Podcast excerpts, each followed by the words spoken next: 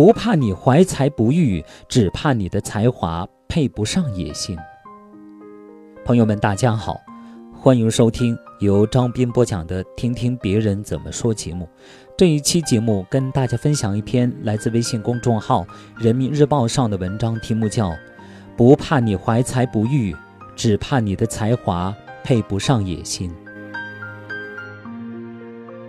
很多人常常觉得自己满腹才华，也还没有人慧眼识珠，于是只好待在一家小公司将就，工作普通，薪水一般，活得庸庸碌碌，乏善可陈。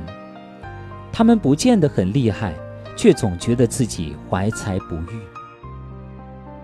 明明不是一匹千里马，却偏要埋怨身边没有伯乐；明明手头上的工作都没有做好，却一个劲的巴望更高的职位。觉得自己被公司大材小用，可真的有机会摆在他的面前，他就像被打回原形，在曾经期待已久的工作面前慌手慌脚、束手无策。我的大学同学小席便是这般，在他看来，自己智商过人，随随便便就能考过所有的科目，要是认真起来，就能拿遍大大小小的奖项，而事实是。他英语四级考了四次，直到大三下学期才勉强通过。他没参加过大学里任何的比赛，遑论奖项了。临近毕业时，还一度面临找不到工作的窘境。相处了四年，谁有几斤几两，其实大家都心知肚明。小席好面子，总是摆着一副委屈模样向我们解释。他说：“我英语不好，是因为没动力学习。”我也从没打算靠英语吃饭。我不参加比赛是因为我没兴趣。要是我认真起来，那一定是不会差的。我不是找不到工作，只是觉得很多工作不适合我。后来毕业了，他匆匆忙忙找到一份工作，在一家小公司里当助理，待遇差，项目又苦又累，他没能坚持两个月就辞职了。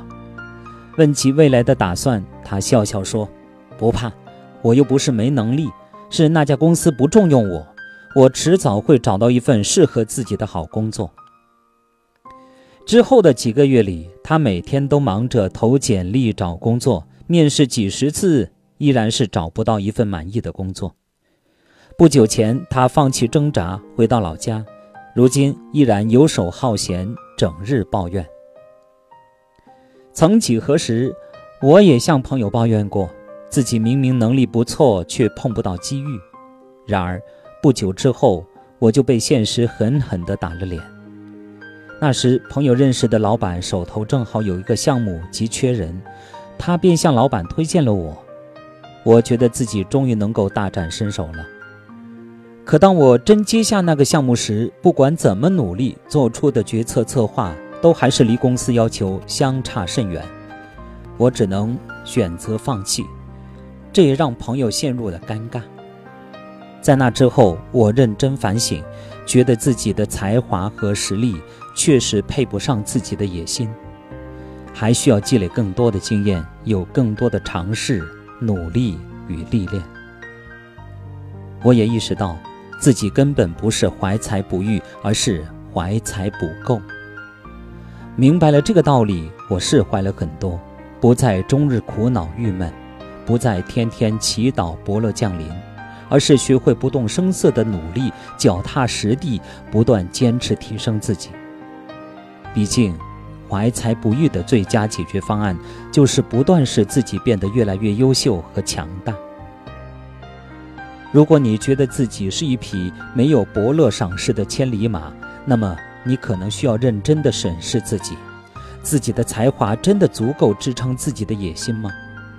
如果有一份大好机遇摆在你面前，你真能轻而易举地抓住吗？生活中厉害的人数不胜数，每当我发现那些优秀出色的人时，我都会默默地把他们当作榜样，学习他们的自律、勤奋和思维方式。比如，我有个很有才华的同事 A，他文笔出彩。码字速度能达到每个小时几千字，上班之余还在网上写连载小说，如今已经写出了超过五百万字的作品。朋友阿鲁每天都坚持看一部电影，不论什么类型、哪个国家，他都一一涉猎。同事 S 的脑洞极大，写的文案简洁有力，充满创意。他在本职工作之余，还运营着自己的自媒体，拥有一众忠实粉丝。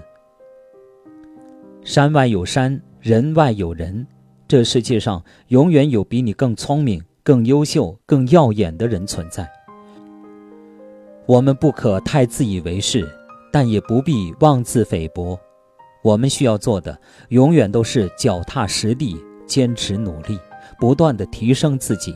使自己成为更好的人。我相信，不管在哪个领域，总有一些真正富有才华、能力强大的人。如果你还在为怀才不遇而困扰，不妨聚焦于那些真正的千里马们，看看他们做出的成绩，想想他们在生活中怎样努力。对比之下，见分晓。